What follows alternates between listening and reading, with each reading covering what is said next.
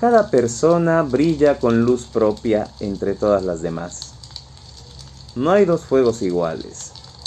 Hay fuegos grandes y fuegos chicos, y fuegos de todos los colores.